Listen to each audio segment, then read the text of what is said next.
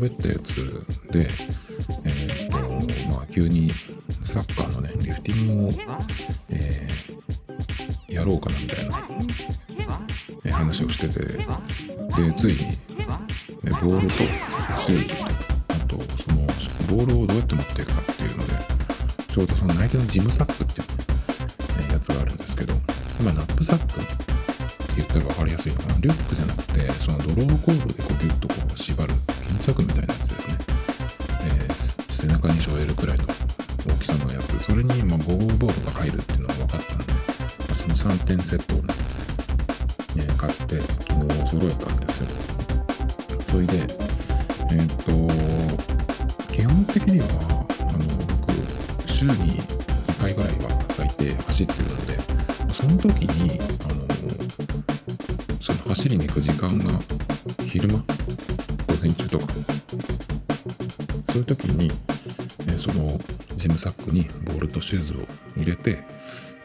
状態で走りに行って、で、途中で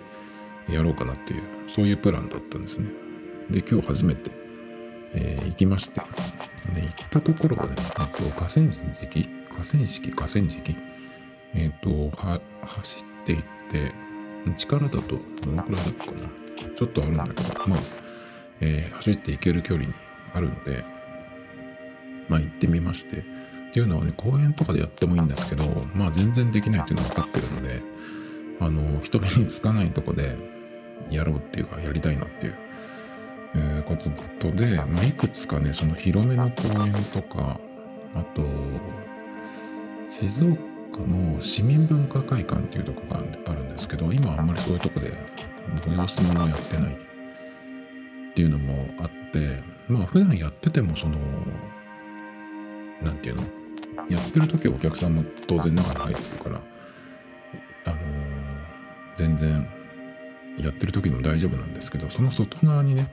なんかちょっとこう広場みたいのがあるんですよ。で、そこでたまにその、そういう、うん、リフティングっていうかそのフリースタイルの練習してる人人とか、スケボーやってる人とか、あとは夜になるとね、あのペンライ、ペンライト、サイリウムっていうの？あれを持ってなんかオタゲーのね、練習をしてる集団とかがいたりですね。そのオタゲーの人がね、えっと、ずっとね、僕結構夜走ってたりした時があるんで、ずっとこの人やってるなっていう、その顔は見てないんだけど、いつもその、いろんなとこでやってるんで、あの、同じ人かなと思ってるんですけど、そういう人がいて、で、なんかこうやってんですよ、ぐるぐる回してね。それ、あの、離れて見てる分には、その、暗い夜に2本別々の色のやつを持って、こう振り回してる、くるくるやってるのはね、見てると綺麗なんですけど、ちょっと近くには行きたくないなっていう感じなんですけど、で、その一人でずっとやってる人が、何年もやってたんですけど、その人が。なんかね、最近見たらね、なんか集団になってて、どのぐらいかな ?10 人弱ぐらいいるいたのかな？いつだったか違う公園の前を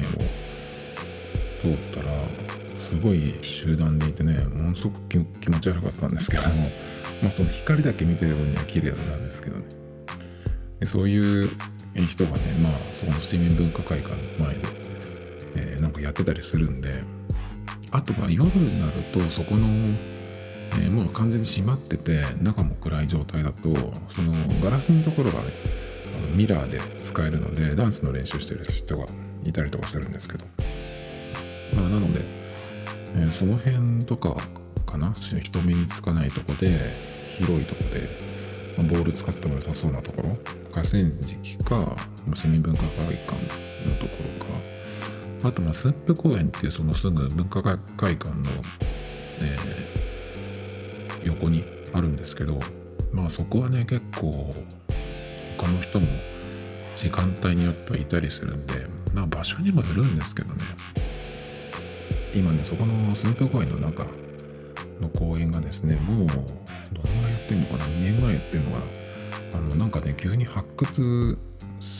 工事みたいのをやりだして本当に発掘できんのかなっていうかね。だってもう何年もずっとありますよその公園。何十年もあるんですけど。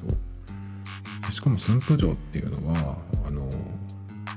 櫓っていうのを復元して作ってあるくらいでその城自体は全然ないんですよ。昔からね。でお堀だけがあるっていうその昔からあるあるのはお堀だけなんですけど。でなのでねそのとっくにその何ていうのそこの下？なんか掘り起こしてると思ってってたんですけど今頃なんか、えー、一部？4分の1ぐらいかな。そんなでもないか。結構ねその一区画をえっ、ー、と掘って発掘作業みたいにやってるんですけどこれは何？本当になんか出てくるのかな？無理やりなんかその、えー、2年とか3年とかやって本当は出てないのに出てきましたっていうようなね、えなんかそういう無理やりなんか作ったりするための振りなのかなとかちょっと思ってるんですけどなのでちょっとその駿府公園がね中がちょっとだけ狭くなってるんです本当だったらもうちょっと使えるスペースがあってでも今までそこの今発掘作業やってるとこっていうのはあのまあ本当は何にもないとこなんですよ。だからその夏のイベントとかやるときにそこのステージをねそこに作ったりとかあと静岡市は11月の、えっと、頭の連休のところで毎年あの大道芸ワールドカップっていうのをやってましてそそういうのやるときにそのメインステージみたいなのを作るような場所なんでただこう広くなってるだけなんですけどまあそういう、えー、感じでですねちょっとまあ駿府公園も広いんだけどうんまあタイミングによってはちょっと、えー、混んでるかな。ちょっとそのあんまり人に見せたくないなっていう感じなんでやりづらいかなっていう感じなんで、まあ、今のところ河川敷かその文化会館のところくらいかな。あとはでも6個あったかな。グランシップっていうねなんかそのえ大学の入学式とか卒業式とかやったりとかあとその何ていうのそういう広いコンサートとか舞台とかやったりするところがあるんですけど今はもう全然そういうのができなくなっちゃってる。でこれからあそことかどうなるのかなっていう感じなんですけどそこのでっかいその箱ですね。その横に芝生の公園が芝生のまあスペースがあるんですけどそことかも良さそうだなとか思うんだけどね。結構その犬のお散歩をね夕方とかはいるいるしまあこういうなんか連休っていうか人がこう休みの時っていうのはいそうな気がするんでねうちからちょっと遠いんでまあ走ってそこの方まで行くこともあるんだけど行ってさわざわざボール持って行ってダメだったらしょうがないしね。あとは県立大学の横のとこにも芝生の、えー、広いとこもあるんですけどあそこなんかはもう常に人がいるんでちょっと無理だなっていう感じなんでなかなかちょっとまあ河川敷はねあの広いんで、えー、こう移動していけばサッカーのネットがあったりとかあと野球の野球ができるマウンドがあってそのバックネットがあってとかねっていうところもあったりするんで結構そのなんかやるにはまあ河川敷行けば確実にまあ場所があってまあ人もほとんどいないっていう。ところが、えー、あるんでね、まあその辺でやるしかないんですけど、なので今日はとりあえず第1回ということで河川敷に行ったんですけど、で、そのボールとシューズをそのジムサックに入れて、背負って走っていったんですけど、まずここで1個失敗があって、あの、ジムサックにそのボールとね、えー、シューズを入れた状態ででしかも iPhone を入れて行ったんですよ。そしたらもう走りにくくてねちょっとこれはきついなっていう感じ。両方両腕を通して完全にこうリュックみたいな感じで背負っていくのは結構ね邪魔くさい感じがするんですよ。なのであの片方の肩にだけこうかけて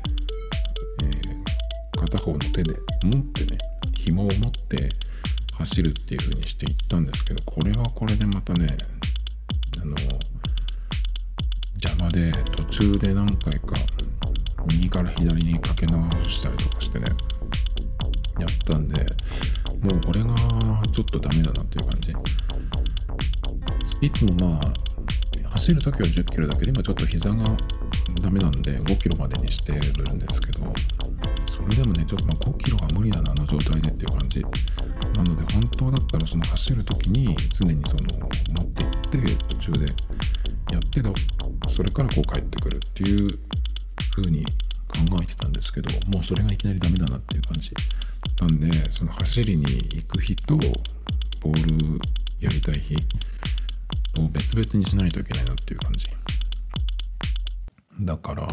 するかなって感じですね。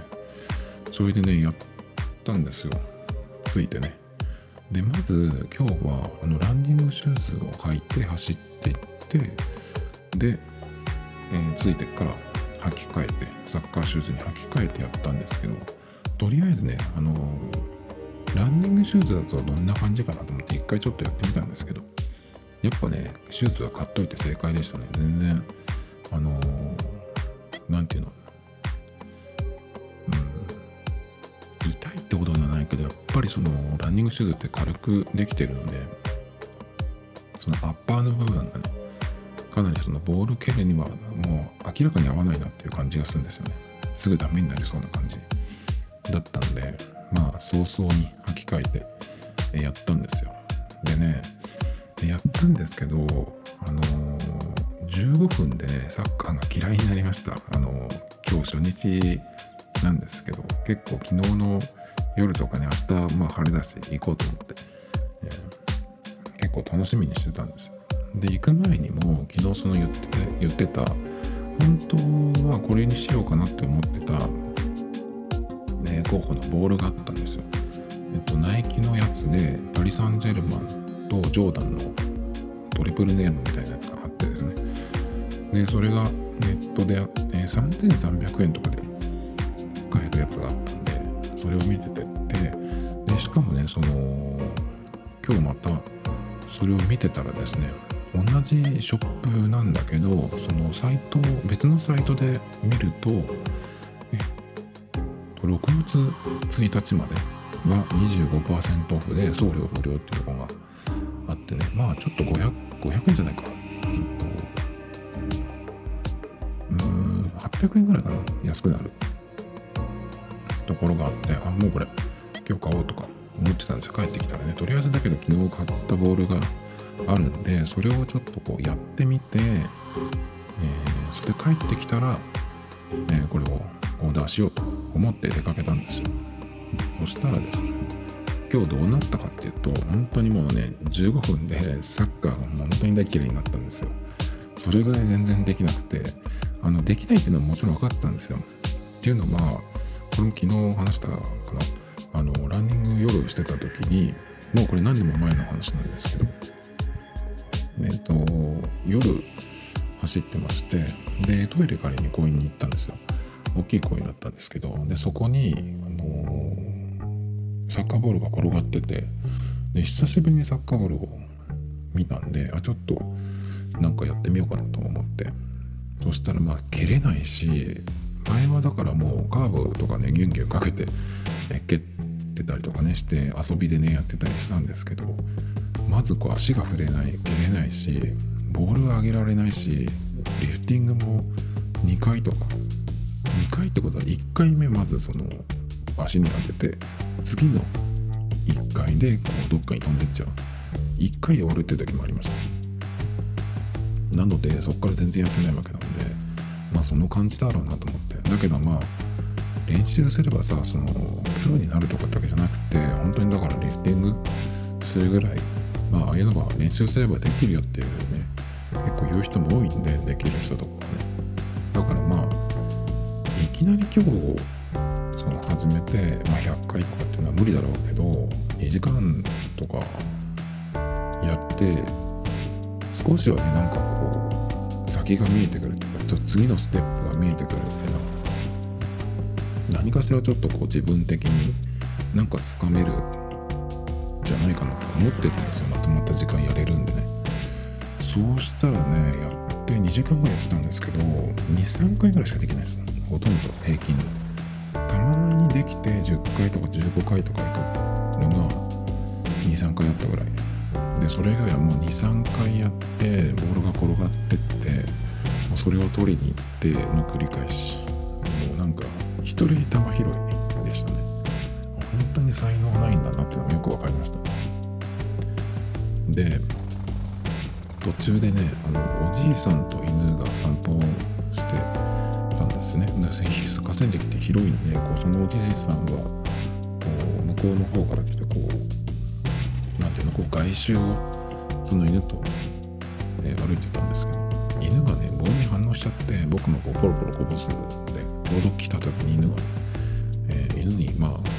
ボールを取られちゃいますって。取られちゃってっていうかねまああのー、本当にどっか行っちゃうわけじゃないんだけどでもね結構グイグイ行っちゃうんですよ。でちらっとこっち向い向いてねそうどうしようかなと思って。別にそのおじいさんもなんかそんなに反応しなかったんでどうしようかなと思ったんだけどまあちょっと見てたら飽きるかなとか思ってたんですけども犬もなんかすごいなんかテンション上がっちゃってすっごいこうドリブルするみたいにあのやるんですよ。で僕がこう俺を取り返してもまたことを取り返してきてっていう感じでね犬がねすごいなんかドリブルうまいんですよね。あの犬がこうドリブルしてるドリブルっていうのは変だけどボールを持ってるところにこう足出して取りに行くんだけどボールのねこうマシンをね捉えてるんですよしっかり。なんだろうねあのうまさは。あの犬が才能あんのかな、えー、すっごいねその犬に、えー、もうボールを取られまして、まあ、そんなこともあってね、えー、まあその犬を巻きましてで向こうに行ってからまたちょっとこう続きを始めてとかってやったんですけど結局ずっとね、まあ、2時間ぐらいやってたんですけどまあ、平均23回ですね。コンスタントに5回とかはできないですね。手から落として1回やって次が次でもうどっか行っちゃうみたいな。そういう本当にビギナーっていう感じのひどいリフティングをやってたんですけど途中からその手で最初にこう落とすからその手の高さから落とすから余計にその足に当てた時に跳ねるんじゃないかなと思ってあの足でこう上げるっていうのをね、えー、まあ、あんまりやりたくなかったんだけどそれを始めたらねもうちょっとあの蹴り出しがマシになるかなと思ったんですけどまあ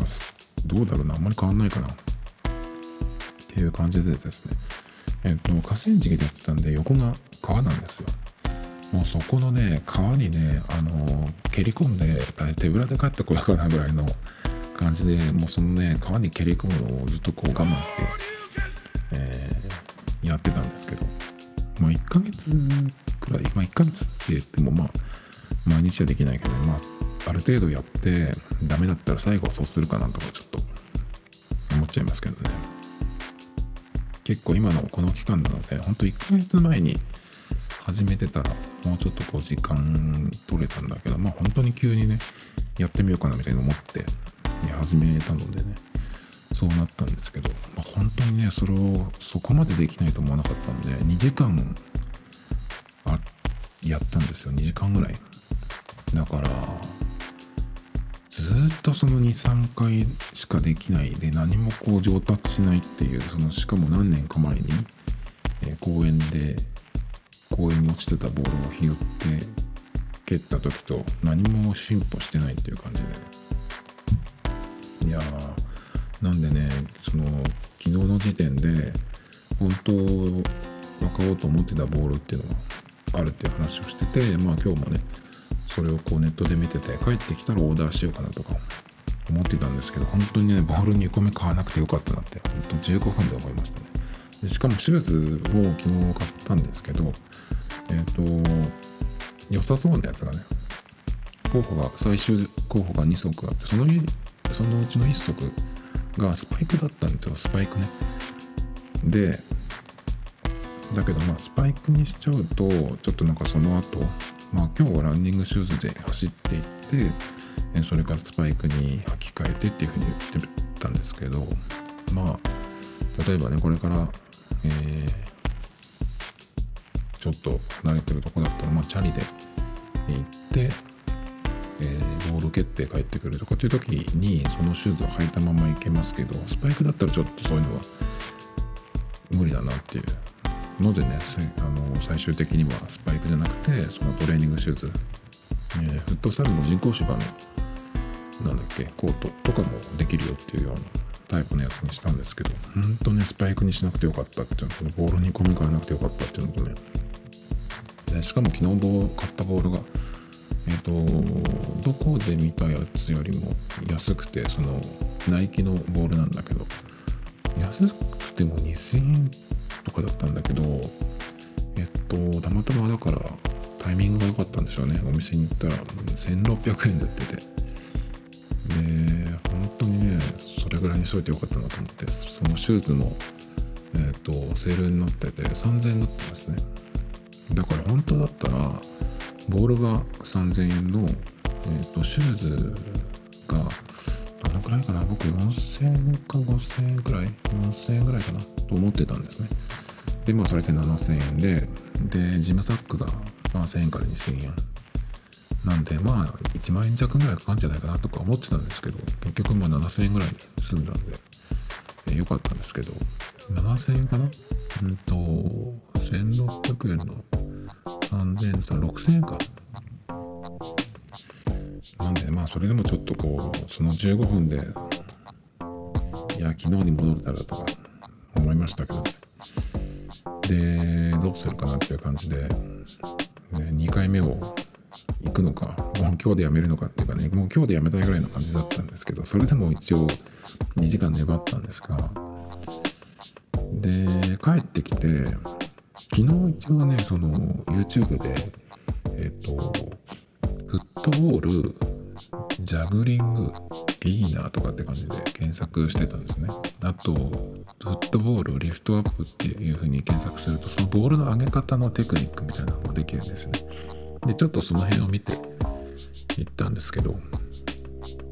とてもじゃないけどねあのそれで見たやつなんかはねできる気がしなかったですね。実際にこう、まあ、あの上手い人の見てるやつ見てると何でもそうだけど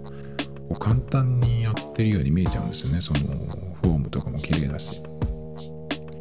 だからねなんか一個くらいはできるできるっていうかその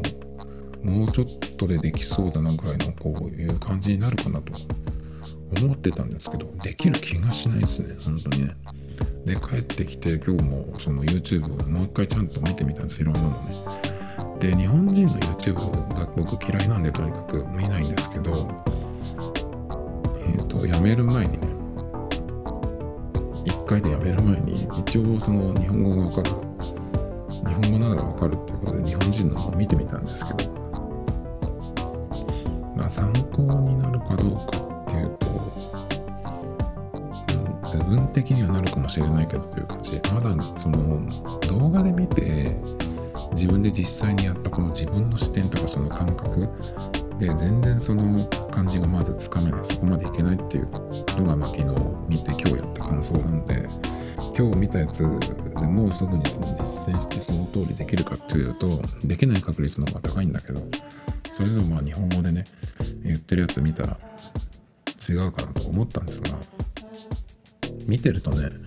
やっぱりああいうのってそのみんな自分が正しいと思ってやってるからその言うことがこう全然違うんですよね。その人によって。やっぱりその感覚的な部分が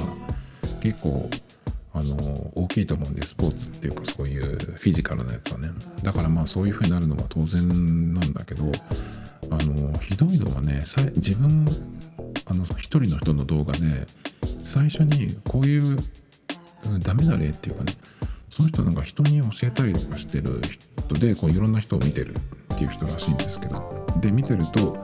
こううまくいってない人はこういう風になってるからそこがこう原因だよみたいな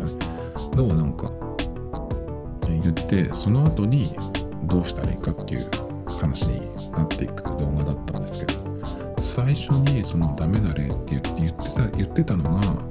後からそのなんかこうこうすればいいっていうコツの話に出てきてえさっきダメって言ってたやつじゃないのっていう。足首が曲がってるのはダメって言ってたはずなんですけどコツの中ではなんかクイッと手前に曲げるとかって言ってあれ矛盾してるよなと思ったりとかね。ねひどいのはそういう感じなんだけどあとはやっぱりその他の動画ではこうやればいいって言ってたのが次に見た動画では違うって言ってるとかね。まあだからうん。参考になるかどうかちょっとよくわからないですでまたえっと英語に英語で検索してみたんですね。でジャグリングビギナーフットボールとかってやっていくと結構いろいろ出てきて、まあ、英語でこうずっとこうバーッと喋ってる喋りがメインの動画だと全然わかんないんだけど喋りながら実際にやってでしかもこういうなんていうのスローモーションとかここに当てるんだよみたいなね。こういうふうにボールを来てここに当てるんだよみたいな。そういうこう作りをしてる動画の人とかだと結構、分かりやすいんでそれだとこう頭に入ってくるんだけど結構喋りが多いやつだとこれ聞けたらあの英語が分かったらもっとこう参考になるのかなと思うんですけどその辺はちょっとね、えー、分かんないのでちょっともったいない感じだったんですけどでも見てたらね構もしかしたらこれ改善できるかなっていうようなのがちょっと23ポイント出てきて。まずねその上手い人見てるとあの足をこう出す時ボールを蹴る瞬間膝から下を動かしてるんですよ。でなので、えー、ダメな人、まあ、僕みたいな人って多分足のこの付け根から動かしてるんじゃないかなと思うんですけど。上手い人は本当に膝から下だけをこう動かしてポンポンやってるんですよそれとねこれは動画の中でもその海外の人が言ってたんだけど足首を固定しろって言ってましたね。足首をこうなんていうのこう上げた状態で、えー、当てる。でそれをこう覚えさせるみたいな練習なのかな。あのこれこれいいなと思ったんだけどその蹴る時に足を完全に上げるんじゃなくて最初の本当に最初の練習の時にえっとかかとを地面につけて足のつま先の方だけを上げた状態でそこにこうボールを当てるっていう。風にやっててあなんかそれいいなと思ってこれの感覚をつかめてきたらそしたらその状態で足を、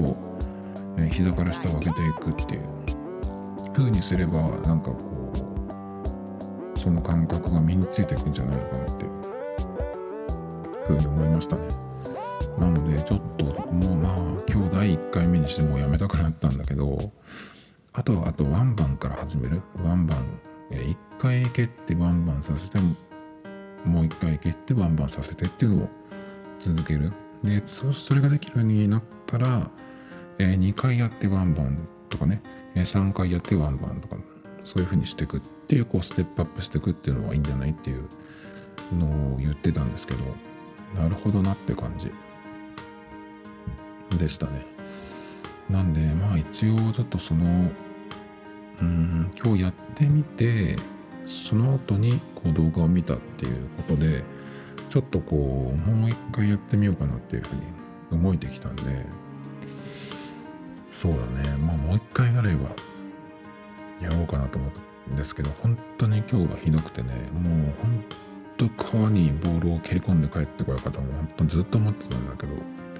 だから川の方に行ってやるとやばいかもしれないですね。本当に終わっちゃう可能性があるんで。だからね、まあ、本とかでもこうよくあることなんだけどそういうこっちではいいって言ってたのがこっちでは違うって言ってるね。まあだからネットなんて普通の人がこう自分の考えというか自分のこうやつで勝手に言ってるもんだからまあこれのポッドキャストだってそうだけどまあそんなもんですよね。えー、ずどうしようかなって感じ。でもね一個だけね良かったことがあってほとんど今日はまあ23回だけしかできなくてほとんどそれをこう転がってくボールを取りに行ってる一人球拾い状態だったんだけど意外にその走れるしまあ普段5キロとか10キロ走ってる時っていうのはペース遅いんです僕。走りあの長距離は速いスピードで走れないので速い人は多分5キロとかをえっ、ー、とどのぐらいで走るんだろうな。ね5分ぐらいで走るのかな。この間なんか元サッカー選手の人が5キロマラソンをやって5分とかで入ってたんで1キロ1キロ1分？そんな速い？わかんないけど。いやすごい速いなと思ってたんですけど僕の場合は、えー、5キロだったら6分か6分半ぐらいのペースで走れる時もあるんですけど大体でも10キロぐらいの行く時っていうのは7分から7分半ぐらいのペースじゃないと走れないんですね。今日もその荷物背負って走って行ってまあ5キロまで行かなかったんですけどまあでも7分とかかかってたんで1キロあたりのペースがね。なのでちょっとその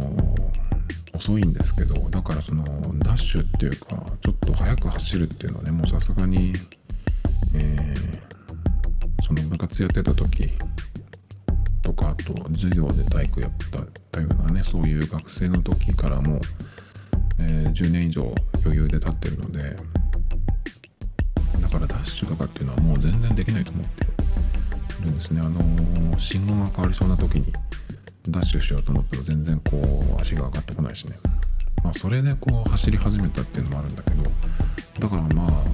ちょっと走ったぐらいで息切れするっていうようなことはないけどさすがにね。だけどダッシュするようなその筋力っていうのはもう全然ないと思ってたんですけど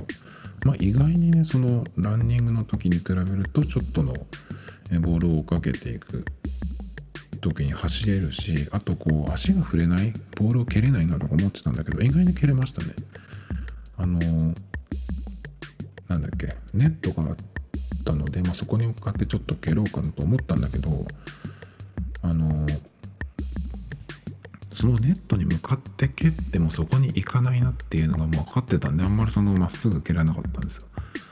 でちょっとこう何て言うのかな壁じゃないけど坂になってるところがあってそこにこう、えー、蹴って壁打ちみたいにしようと思ったんですけどそれがこう何て言うのかな急なんだけど斜面なんですよね。なのでそこに蹴っちゃうと、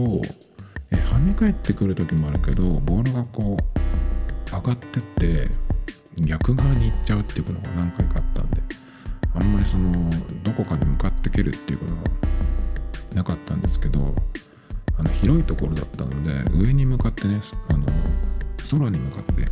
空まで行きませんけど上に向かって蹴るっていうのは何回か頭に来た時にやってたんですけど意外にね蹴れるなっていうのがそれが分かって分かったのは良かったですね。もう全然そういうあの思いっきり蹴るみたいなのはできないのかなと思ったんですけどあとはだからそのちゃんとこう自分のその足の振りをボールに伝えられるような正しいフォームというかそのボールへの入り方みたいなのができるとねもうちょっとあのちゃんとヒットさせられて、えー、強いボールも蹴れるのかなっていう感じがしてきたんですけど。遊びでサッカーやってた時は僕は左足でも蹴れたんで意外となので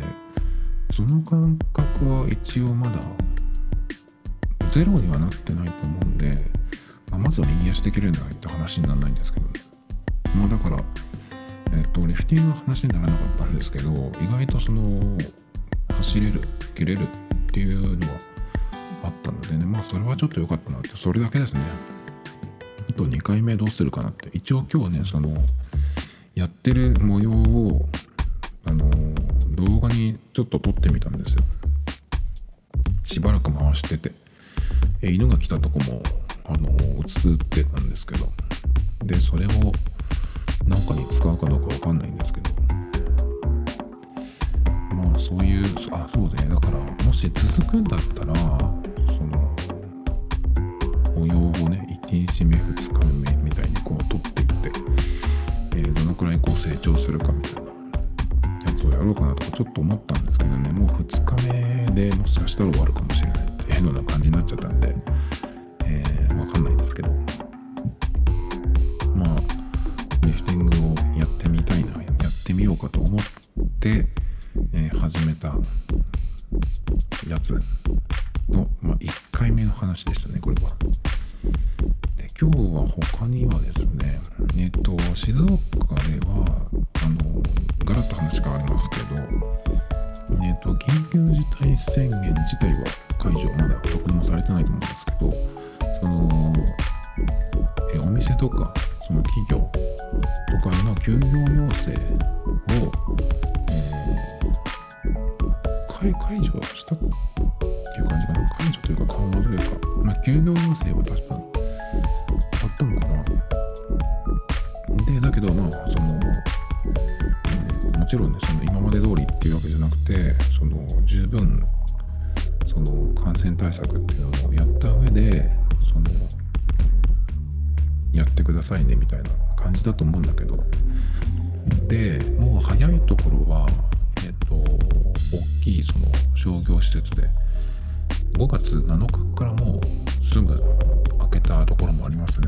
1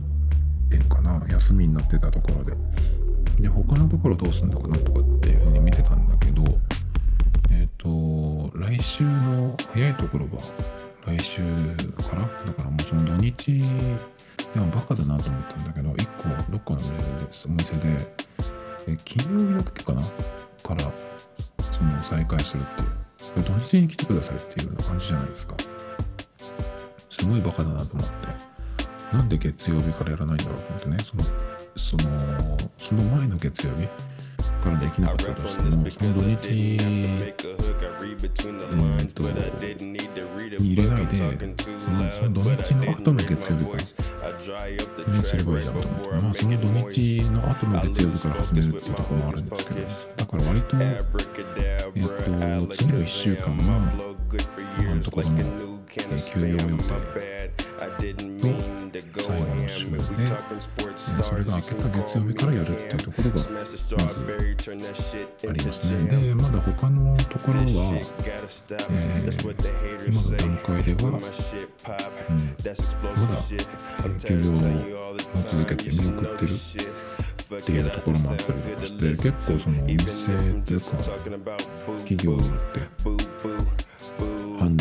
れてるんですけどだけどあれなんですよね。えっ、ー、と静岡はまだそんなに何ていうのこう東京とかその特にっていう特にここはっていう7都府県に比べたらねその感染者数自体もそうだしそれからその伸び伸びというか、まあ、感染者数そのものまだ100人とかいってないんじゃないかなっていう感じがするんだけど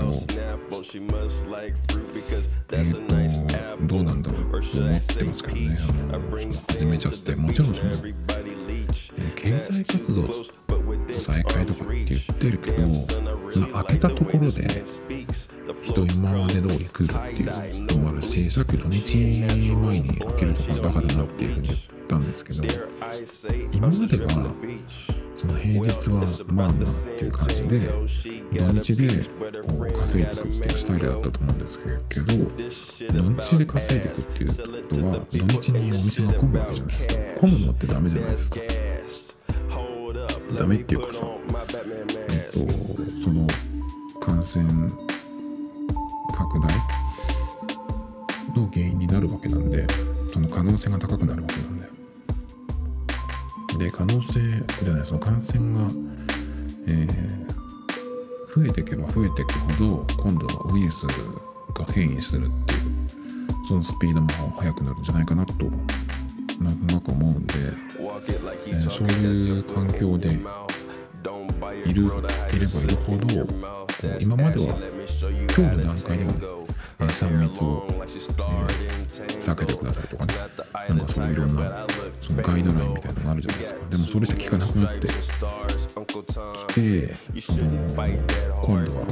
子供がバンバン感染するみたいな風になっちゃったらウイルスが変異とかなんかわからないけどそういう風になっちゃったら困ると思うんで。だからまずはえっとその新しいなんとかって言ってるけどもうまさに本当にそれで僕もここで何回か言ってるんですけど今まで通りってもう絶対にその無理だと思うんで、うん、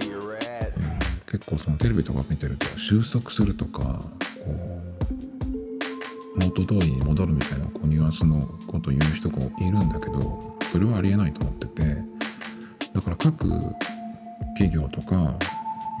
お店とかがもうこれがあるっていう前提でじゃあどうするかっていうそのなんか発明をしていかないといけない。っていうそういう時だと思うんですけどそれを全くやらずにえっとただただね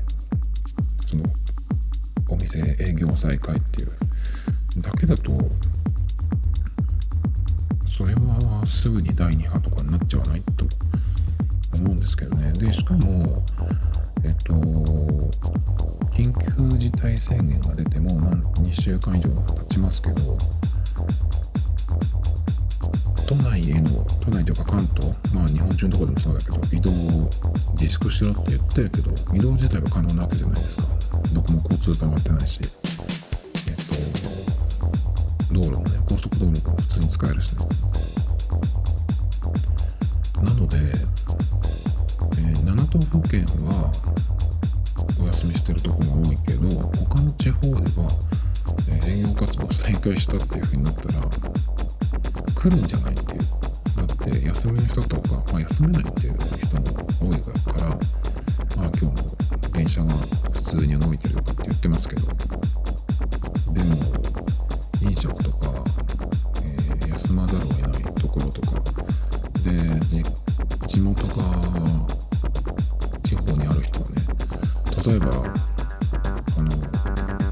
帰ってくるの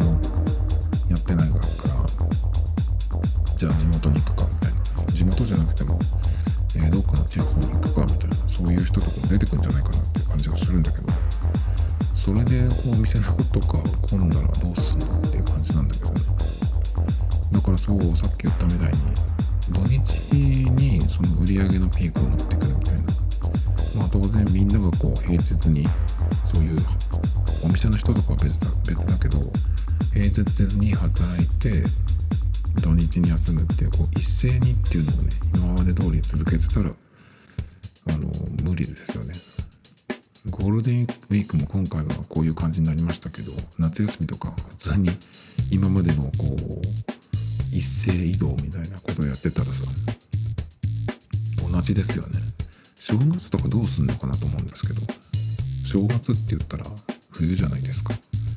冬の方が風が流行るでしょ。だからどうすんのかなっていう感じがするんだけどね。だから営業再開が始まってるけど静岡なんかではね。だから再開したとしてまず同じように、えー、人が来るのかっていうところですね。再あのまあ営業しないでくれっていうその要請で今までは、まあ、この何週間か、休んでたわけですけど大体でもあれですよね本当にギリギリゴールデンウィークの期間だけ休むっていうところが多かった気がしますけどねその個人店飲食店とか。は。っていうのは別にそのあれなんですよ。その期間休めばあのお金が申請できるからなんですよね。ただそれだけなんですよね。で結構その地方なんかはあの営業再開 OK とかあとその緊急事態宣言をもう解除に入るみたいなねこういう話が出てるんだけどそれってただ単にお金が出せないでからでしょっていう話なんですよね。だからそのそのお金を、えー、請求される。それがもうさらにこう請求されるのが嫌だから。もう無理だからお金がないから、えー、再開するっていう感じだと思うんですけど。じゃあこう今度やる方はどういう感じになるのかなっていうふうに思ってるんですよね。あのスーパーとかドラッグストアとかは、まあ、この時期でもずっとやってますけどそうじゃないところが今今までねちょっとこう2週間とか3週間とか休んでたところが営業再開するじゃないですかやる人ってこうどういう感じなんだろうってなんていうのちょっと大げさだけど命がけとかになるんじゃないのかなとかそうするとああいう仕事って別に給料とか高いわけじゃないからさ。うん。それでその金額でそういう可能性がある。しかもどうなるかわからない。なんかこうレジのところなんかは透明の、えー、シートが貼ってあるくらいでしょ。だけど触るものは触るじゃないですか。でおそらくああいう人たちが裏でこう休憩したりするスペースってものすごい狭いはずだからそういうところをどうしてるのかなっていうのもあるし。だからそれの、えー、結果っていうのがさらにまあ12週間で出るかな分かんないけど来月くらいには出てくると思うんだよね。地方が続々とその営業再開してそれがどうなってるかってねでちょっと前に23日前にゴールデンウィーク明けかな。えっ、ー、と東京の感染者数が23人とかってやってたんだけどこれ絶対嘘じゃないと思ってますけどね。だってお店は休んでるけど、えー、電車は普通に動いてるし丸の内とかは全然普通に人いるっていう出勤してる人が大勢いるって言ってるでしょ。それでそんなに特に何も変わってないじゃないですか。普段の日常その証券には人がいないって言うけどなんかこれってさオリンピックをやるために熱動してんじゃないっていうお得意の日本日本人お得意の日本のこう真面目な人お得意のさ、えー、こう粉飾決算的なそういうなんか捏造を今始めたんじゃないかなっていう。急にそんなに下がる電車止めたっていうのはまだわかるけどさ。でやることを何でも遅くてここまで。でしかもそのやることも大してやってないのにお願いをしてるだけでしょ日本って。でなんかその他の国がこうなんていうの収束まではいかないけどちょっとこう兆しが見えてきたみたいなそういうこう論調とか出てきた時にそれを見てなんか無理やり合わせようとしてるっていう感じがするんだけど普通に考えたら日本は何でも1ヶ月以上はそういうはずなんですよ。だけど何もしてないのにね。だからもっとかかるのが普通なんだけどちょっとそういう感じがしてますね。おそらく捏造じゃないかな。と思ってますけど本当にこの国信用できないなっていう感じになってきましたね。でお金が出せないっていうところで分かったと思うんだけど本当国って強くないとダメだなっていうふうにみんな分かってったはずじゃないかなと思ったけどどうなんだそういうふうに考えてる人あんまりいないのかな？どうだろう？他の国にさお金取られてる場合じゃないんだよね。でしかもさアメリカなんかはそうだけど日本に日本からこう日本に国債売ったりとかさしてるわけじゃないですか。でお金出させたりとかねしてるですよね。だからこうアメリカっていうのは外からどんどんこうお金をえー、稼いでるとか入れてるんでその、まあ、それでももちろん赤字だと思うけどそのトランプがさ何百兆っていう、えー、お金をしかも小切手でバンバンすぐに始めるっていうことをやってるじゃないですか。で国が強くなくて弱くてお金もその外から、えー、稼いでこれないとこういう時に出せないっていうねことになってでそれができないから、えー、続々と、えー、解除みたいなね、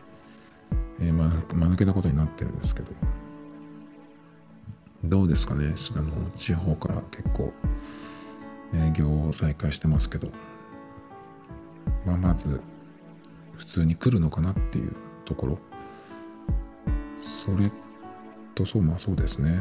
でこうでは個人的にはどうするかっていうところなんだけどまあ僕個人としては営業は再開しようがまあこの間ちょっとそのそれを買いに行きましたけどそれはかなり広いお店でそんなに混んでなかったのでまあおそらく大丈夫かなっていう。時間帯も割と暇な暇なというかそういう時間を狙っていきましたけど個人的にはねかなり僕は買います。あのやることはね。飲食店外食はえっ、ー、と今のところの今日の段階では向こう2年は行かないつもりだし美容院も行かない。行ってないです。もう自分で一回カットしましたしね。で買い物は食品以外はなるべくネットで買う。って言ってえっ、ー、と昨日そのリフティング3点セットを買いに行ってしまったんでちょっともう、えー、ダメですけどなるべくまあこれからねこうもっとネットで買っていくっていうふうにしないとなっていう。だからそのよくさあのドラッグスドラッグストアで結構まとめ買いとかするやつがあるんですけど、まあ、僕はたまにえっ、となんだろうな炭酸飲料とかアイスとか買っちゃうんですけど、まあ、やめようと思ってて買っちゃうやつ。この辺をこうやめていく。で飲み物とかだったらあの1本ずつじゃなくてまとめ買いするっていうそういうふうに変えていくとかね。だから本当に、えー、今食べる食品以外は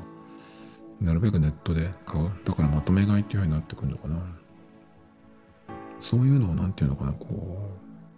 う一本ずつ、えー、なんていうのこうカゴにまとめて買うみたいなね。アマゾンだと確かそういうサービスありますよね。このカゴに入るものでいくらとかっていう感じでえっ、ー、となんていうのこうスーパーのカゴに入れるような感じで買うっていうサービスなんかあったと思うんだけどね。そういうふうにのが広がってくるのかな。っていう感じで、えー、あとねそう店とか企業が今もねその営業再開するよっていうところがうちはこういう対策をやってますみたいなのを書いてあるんだけどそういう自己申告、えー、書いてあります言ってありますっていうのはもちろん一切信用しない。ですね。でそういう人がまあ増えるとえ再開してもね売り上げ落ち込むと思うんですけどそれだとさ今度休業要請のせいじゃないからその売り上げの落ちはねだから国からお金は入らないっていう感じでまあまあダメなところは潰れていくっていう感じだと思うんだけどどうなんですかね。ちょっと分かりませんけどまだでもその休業、えー、あ営業再開？するって言ってその何かこう劇的にここのお店ここの業界新しい方法を見つけたなっていうなんかそういうのは、まあ、僕はまだ見つけられてないですね。まあだから多分どこも何も変えてないんじゃないかなと。思うんですよね。で静岡でもそのどんどん営業再開したところもあるけどまだちょっとそのいつからっていうのを出してないところもあるんですね。で出してないところっていうのはじゃあ営業再開ここの地域だったらできそうだってなってきてるけどじゃあやるとなったらどうするんだっていうのをね結構考えてる方なのかなと思うんですよね。だからその従業員が、全員出てくるとしたらその裏のスペースとかでその2メートルとかの間隔を保てるのか換気はできる場所は換気はまあできるのかどうかっていう。僕もそういうなんかお店で働いたこともあるんですけどどう考えても裏っていうのはものすごく狭くなってるし休憩スペースなんかも本当に、えー、狭いですね。2メートルなんて絶対取れないです。で換気なんかもねできないんでそこで感染しまくんじゃないって感じがするんだけど。だって重症化あの若い人は重症化してないって言うけど感染自体はするじゃないですか。で、2特定多数の人と毎日会うわけで。で店なんかも別に広いわけじゃないじゃないですかね。ねそういうお店とかもそうだけどあの声出すのやめてほしいなって僕なんかも結構思っちゃうんですよね。そのあんまり神経質じゃないえっと結構アバウトというかまあ適当でいいんじゃないっていう感じの僕でさえ結構なんか大きい声で「いらっしゃいませ」とかって言ってるやつほんとやめてほしいなと思ってこの間もちょっと言ったんですけどコンビニに行ったらねやっぱりそういう風に言いながらこう棚ったりしてる人、ね、スタッフの人とかいたんだけどまあいつものその感じで言っちゃうんだろうけどちょっとその辺変えませんかってちょっと思っちゃうんですよね。だからあんまりうるさいところだとちょっと僕は行かないかもしれないです。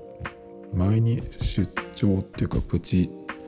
プチ転勤かな。ロング出張というかプチ転勤みたいな感じで行ってた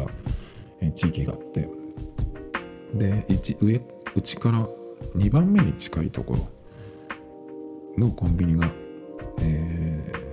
ー、2店舗ね並んでたんですけどそのうちの1個はそのすごいうるさかったんですよ。そのなんかいらっしゃいませ的なやつがね。だからあんまりそこは行かないで隣にいてたっていうぐらいなんでなんかそういう反応も出てくるのかなこれから。静かな店しか行かないっていう感じですね。だってね向かい合って喋るなって言ってるじゃないですか。そのシールドみたいなのあるって言ってもさやっぱりそっから出たらシールドに全部当たるかって言ったらあの物の受け渡しがやってるんでやっぱり喋らない方がいいと思うんだけど。ねまあそれはそれで異様になってくるけどちょっとわからないですねこれ。どうなるかなあともう行かない二度と行かないっていうか2年後なのかななので今はちょっとその飲食店美容院外食美容院っていうところが映画館でも本人が行かないからね僕映画は、まあ、見るときはすごい見る習慣が、えー、つくんで毎週映画館に。行ったりとかしてる時もあったし見ない時はもうパタッとね